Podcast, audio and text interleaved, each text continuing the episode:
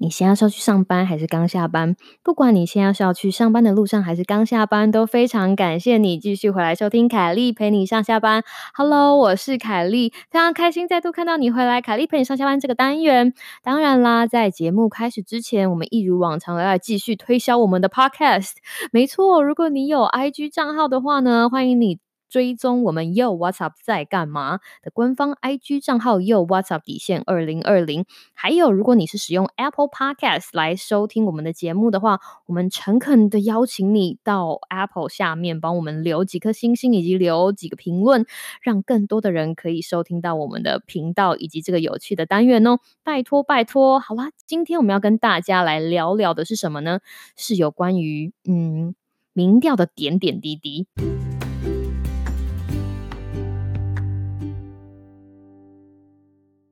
最近啊，在美国，呃，总统大选即将到来，大家对于就是民调这些事情有一点开始讨论。但是不知道大家知不知道，在美国的民调业其实还蛮蓬勃的。除了各式各样的选举之外，还有很多在社会上面的议题，其实也很仰赖这些民调中心做的结果哈。就是甚至美国很多呃媒体都常常会拿这些民调。也或者是研究中心做出来的结果，就是上新闻跟大家讲说各地的民众对某些议题的支持度或者是观念。那今天呢，要跟大家讲的其实是一个实验，然后我觉得这个实验还蛮有趣的，所以想要跟大家分享一下，不会太难，不会太难，所以大家不用担心。那这个我们。就假设啊，我们用台湾来当例子好了，在台湾当例子比较比较可以有一点连接。假设说，我们想要知道台中市民对于这个 podcast 或者收听 podcast 的习惯，那台中我刚刚查了一下，台中市民大概有两百八十二万人。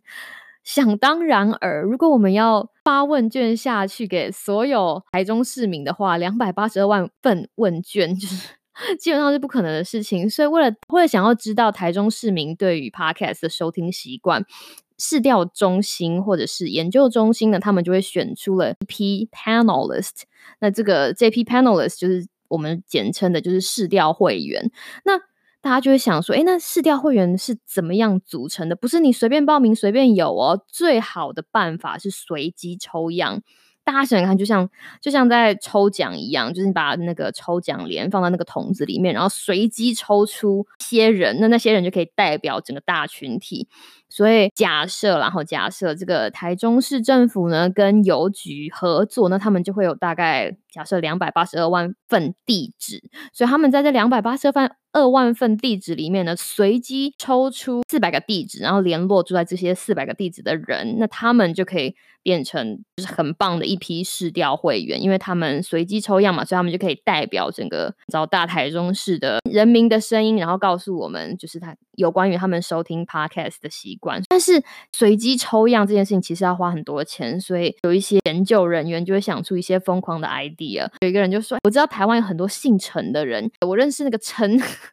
城市中青会的那个会长，我就跟他讲说：“哎，既然城市中青会有多于四百个人，我们把去年台中市已经选好的这个这些就是随机抽样获得的市调会员的那个资料调出来，然后我们来看看这些会员他们的性别啊、年龄啊、居住的地地区啊，比如说北区、中区、南区，然后跟那个我们城市中青会所有的中青 会员的性别啊、居住地区还有年龄来做配对。”那这样子，今年我们就不用浪费钱去跟你知道，我们就不用浪费钱去跟邮局买两百八十二万份的那个住址，也不用重新做随机抽样，我们找就找我们城市中心会的人，就是配对一下就可以 OK 了。你觉得怎么样？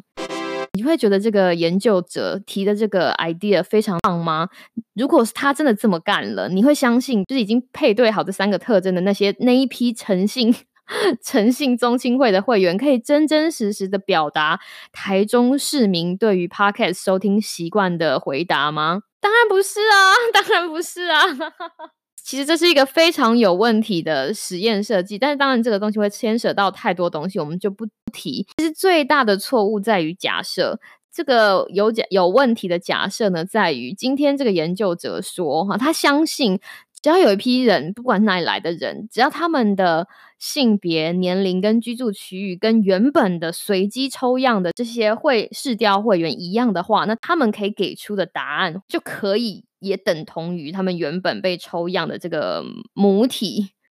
这个观念是错的。举例来说，今天我的性别是女生，好比说我今天住在啊台中北区，然后我的年龄区段是三十岁到四十岁，难道？今天有另外一个女生，然后也是住在台中市的北区，然后年龄也是在三十岁到四十岁的区段，就跟我有一模模一样样的 podcast 收听行为吗？当然不是这个样子啊，当然不是这个样子。所以大家知道这个问题，这个实验设计的缺点在哪里了吼？但是这个不是我们今天要 跟你讨论的事情哦。我们是要说，如果但是如果你了解前面我讲的这个例子，你你也你也觉得这件事情有多荒谬，就是这个省钱的计划方案有多荒谬的话，接下来我讲的事情就希望你能够好好。想一想，你有没有觉得，其实我们人在平常生活里面，不管遇到谁，我们不会用软统计软体，或者不会用你知道大数据处理的那些方法，但是我们脑子会自动的帮人配对。好比说，很多人都会说，哦，你是女生，那你一定喜欢粉红色，或者是说，哦，你你住在北部，那你一定是喜欢吃北部粽。我住北部，可是我非常喜欢南部中，或者是说，或者是甚至你在国外就说，哦，你是亚洲人，那你最喜欢的饮料一定是珍珠奶茶，诸如此类等等。所以像这样子的，我们脑内的配对，有的时候也只是根据每个人身上很肤浅的，或者是简单就可以看出来的一些特征，就比如说年龄。性别、居住区域，然后我们就你知道，哈不隆咚的就下个结论说：哦，你一定是怎么样，你一定是怎么样，你一定是怎么样，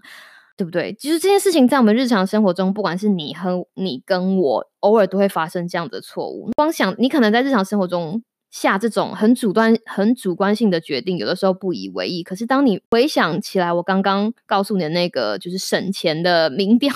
省钱的民调计划，你就想说怎么可能？我们怎么可能用就是用他们就是这些诚信中心会的会员来为台中市民的 p o c k e t 收听行为下个结论吗？不行嘛，对不对？所以这就是今天凯莉陪你上下班想要给你的一点 food for thought。希望这个例子以及我今天解释这件事情呢，哈，可以告诉你一件事情，就是不要让荒谬的实验设计狭窄了你的眼界，限制了你的人生。希望你有个美好的今天跟明天。凯莉陪你上下班，我们明天。再见喽，拜拜。